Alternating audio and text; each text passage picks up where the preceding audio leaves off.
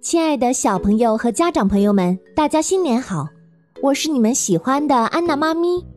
今天的你有没有对家人朋友更好一点？有没有对身边的小动物们更好一点呢？今天我要分享的故事与荒江蛟龙有关，与女王的宽恕有关，更与众生平等有关。二零二零年一月二十五日，鼠年第一天。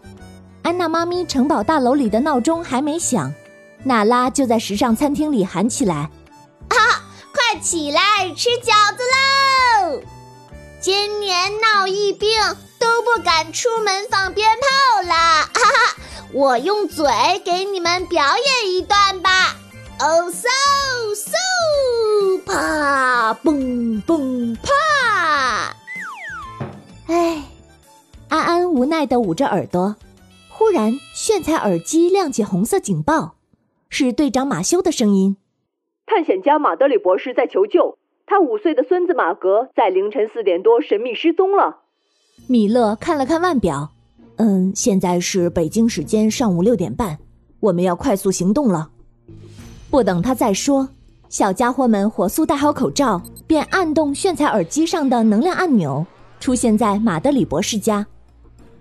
简单的自我介绍以后，马德里博士说：“马格很乖巧，最近新闻里说在闹疫病，他好几天都没出过门了，不知道为什么今天他忽然就不见了。”娜拉指着墙上的藏宝图说：“啊，这图指向遥远的失落之城，莫非？”马格去了那里。马德里博士摇了摇头：“嗯，不会的。我孙子对找宝藏、探险这种事儿不感兴趣。”嗯，角落里的铝片，这不是马哥玩耍时候弄掉的吗？安安捡起来，米勒高深莫测的阻止道：“哎，别动。”这块铝片可能是飞行女英雄阿尔哈特的飞机残骸。阿尔哈特可是美国第一位获得十字飞行荣誉勋章的女飞行员，两次横越大西洋上空的第一人。米勒似乎就没有什么不知道的事情。马修心中赞叹着，却被一片星空吸引。不知道何种材料制成的灯，在湛蓝的圆顶上闪着静谧的微光。光芒下是一枚巨大的贝壳，打开着，上面还残留着一颗珍珠，像是有人刚哭过流下的眼泪，水润水润的。米勒显然也注意到了，他弱弱的问了句：“这，蛟龙？”马德里博士听见蛟龙，有点慌乱，喊道：“呃，孩子们，最近冠状病毒疫情严重。”尤其 W 市前天已经封城了，你们不用再寻找蛛丝马迹了。我一个专家朋友最近在参与研制疫苗，我家奇奇怪怪的东西都是他带来的。好了，马德里博士，您不用再掩饰了，我们已经知道了，马格的失踪是不是和蛟龙有关？传说中荒江上有座岛。那里住着美人蕉一族，据说吃了蛟龙肉可以药到病除，还能增长寿命。您是不是去过？毕竟是传说，马修自己也不敢相信，但还是忍不住问了：“呃，不不，我怎么会去抓蛟龙呢？哦，这这太不可思议啦！”看博士慌张的神色，马修反而更加确信了自己的想法。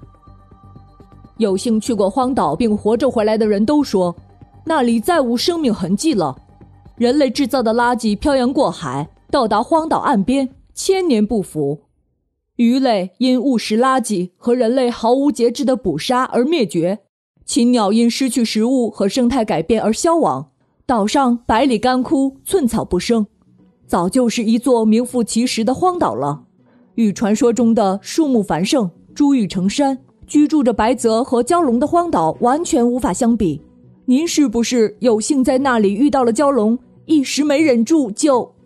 马德里博士似乎回忆起什么了，表情异常痛苦。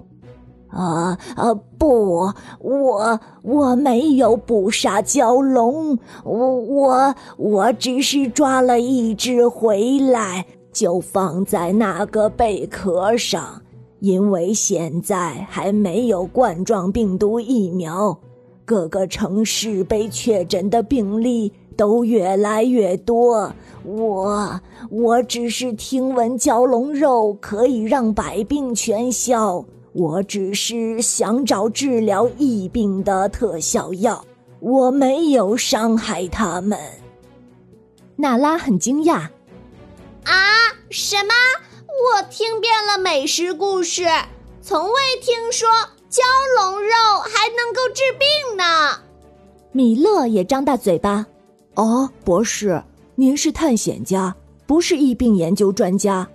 再说，专家都说了。冠状病毒是因为海鲜市场里违法买卖和杀害野生动物、人类乱杀乱食造成的感染。您去研究蛟龙，这不是胡闹吗？博士艰难地说：“我，呃，我错了，我去向蛟龙族道歉，换回我孙子。”他学着孩子们，按动炫彩耳机上的能量按钮。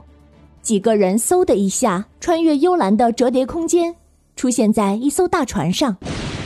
这里正雷鸣电闪，风雨大作，巨浪咆哮着，夹杂着各种塑料袋、旧家具、木板，奇怪的动物残骸翻滚过来，败叶枯枝拥挤着，让巨大的漩涡把它们暂时安置在岸边小小的河湾里。惊心动魄的一夜过后，天终于蒙蒙亮。大船被动物们的骨头卡住了，动弹不得。湿透了的几人忽然听到一声刺耳的尖叫，大家出来查看，江里竟然枯骨成山，早已无法辨认这是何种生物的骨头了。一只长着美人脸和蛇身体的蛟龙望着他们惊叫不止，像是在向同类示警。不一会儿，越来越多的蛟龙手握三叉戟，浮出江面，将他们团团围住。抓了他们，便向江底前去。江面渐渐平静无波。啊啊！怎么回事儿？而我们被裹在一个长长的气泡里吗？马修队长叹道：“哎，娜拉还真是无论何种情况下都能镇定自如啊，还有心情观察着江底的气泡长廊。”啊！跪一下！蛟龙侍卫一声令下，孩子们眼前出现了浩瀚苍穹。穹幕下有一枚巨大的贝壳，打开着，里面端坐着头戴皇冠的美人脸蛇身蛟。他手持权杖，不怒自威，账上刻着古老的铭文和符号。马德里博士羞愧地抢先说：“啊，尊敬的女王陛下，我我为我的无知感到抱歉。”我不该抓走您的子女，请您看在我并没有伤害他，还按照您皇宫里的布置给他做了一样的贝壳床的份上，放了我孙子吧。哼，愚蠢！你们人类残暴的可怕。我的好朋友巨齿鲨王带领他的种族东躲西藏。最终还是被你们人类残忍灭族，还有白泽王、鲸鱼王和海豚王，为了躲避人类，已经四处迁宫。如今我都联系不上他们，我的其他鱼类和鸟类朋友，每年被你们人类灭族的还少吗？真是天大的笑话！凭什么？让我放了那个人类小孩儿。听了女王的话，孩子们瑟瑟发抖。呃呃，我们人类真的残忍到这个地步了吗？女王站起来，沉默着不看他们。蛟龙侍卫十分生气。哼，不信的话，可以问问你们的博士。如果不是女王陛下用权杖中的上古神力为我们开启了这江底新世界。怕是我们蛟龙一族也早就灭绝了。孩子们看着马德里博士，博士流下了忏悔的泪水。哎呀，是，真的，真的。孩子们心里凉了一大截，向女王深深鞠躬，表示歉意。黄山之水。来自上古大荒山，这荒岛上本是花草繁盛、万物生辉的。蛟龙一族和其他各族动物们和平共处。自人类发现这里，就再无太平。你们看看如今这荒山，尸骨遍野，焦枯百里，甚至还有各种瘟疫蔓延。你们说，我要怎么原谅你们？女王的声音很是让人悲伤，马修他们静默了许久，说不出一句话。忽然，他们启动须弥手环，召唤出炫彩百宝箱，四个人分别从中取出希望之草、欢乐之花、幸福之树和预言之痕的种子，交给女王。尊敬的女王陛下。这些种子是安娜阿姨机缘巧合之下得到的，它们可以在极其恶劣的环境之下发芽生长，还能净化环境。今天我们就把种子送给您，希望它们能让这座荒岛瘟疫消失，恢复生机。女王大人看看这些种子，面露诧异。马德里博士无比真诚的保证：回去后。我将加入海洋生物救援团队，为营救海洋生物、净化海洋环境做贡献，就当是我为抓过蛟龙赎罪。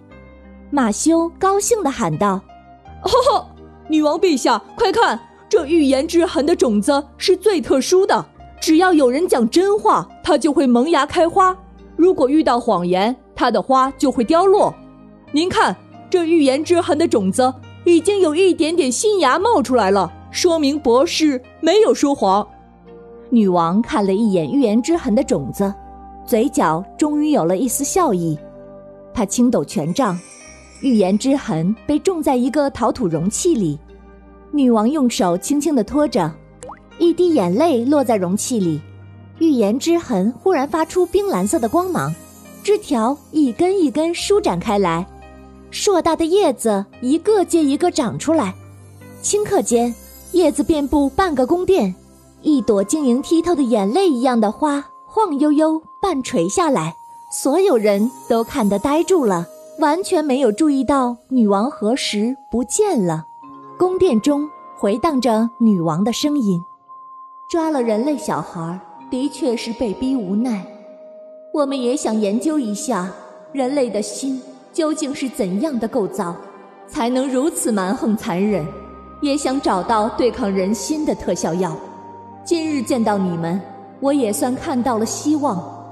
放马哥回去吧，希望你们谨遵诺言，遥祝人类疫病早除。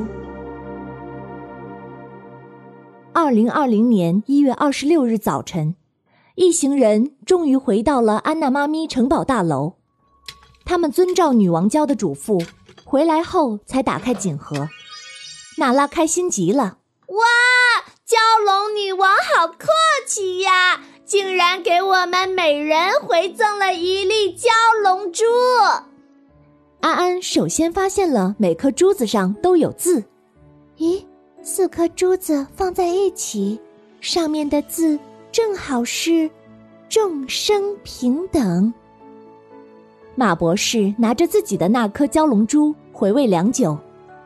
我这颗上面刻着“任重道远”，我想女王陛下是要提醒我，保护海洋生物是一条漫长的道路，我们每个人都有义务和责任，坚持走下去。小朋友们，每年都有太多种海洋生物因为人类的残忍杀害而灭绝。如果有一天，其他生物都没了退路，人类又要去向何方呢？家长朋友们，我们深爱自己的孩子，其他生物也像我们一样深爱他们的孩子，万不能因为一点贪心，无限剥夺其他种族幸福生活的权利。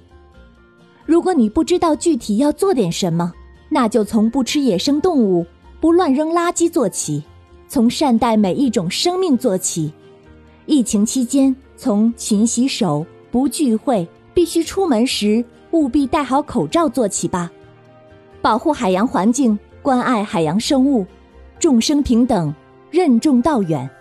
我是安娜妈咪，我们一起加油。